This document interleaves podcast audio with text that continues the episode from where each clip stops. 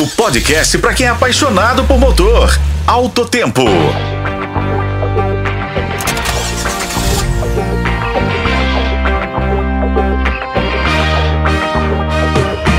Bem-vindos ao Alto Tempo, seu podcast sobre as últimas tendências automotivas. Hoje vamos mergulhar nos dados do relatório de cores 2023 da BASF, revelando as preferências de cores e carros ao redor do mundo. No ano que passou, a tradicional paleta de cores automotivas ficou diferente.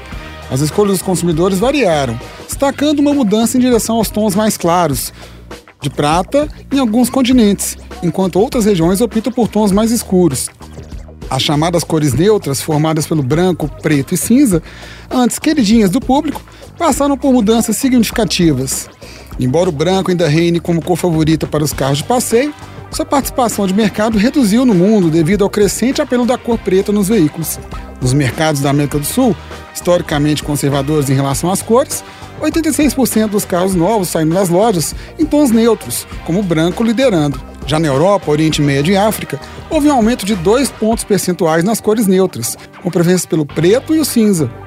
Na Alemanha, azul foi a cor predominante no mercado, enquanto na Espanha e no Reino Unido, os clientes preferiram carros vermelhos ou laranjas.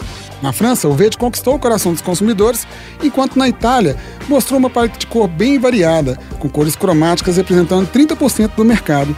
Os Estados Unidos seguiu a tendência mundial, com um aumento de 2 pontos percentuais nas cores neutras entre os carros novos. Com o cinza saindo de cena em vários modelos por lá, tons de prata ganharam popularidade na terra do Mickey em 2023. A região também teve uma notável presença de carros vermelhos, embora o azul continue sendo a cor cromática favorita dos norte-americanos. Na Ásia e região do Pacífico, que engloba países como o Japão e a Austrália, as cores cromáticas mantiveram sua posição, com aumento leve em relação a 2022. Destaque para o verde e a crescente popularidade de tons claros, como o cinza claro e o prata, especialmente em carros elétricos. E por hoje é só, pessoal. Eu sou Igor Veiga e esse foi o podcast Alto Tempo. Nos acompanhe pelos tocadores de podcast e pela FM Tempo. Um abraço e até a próxima.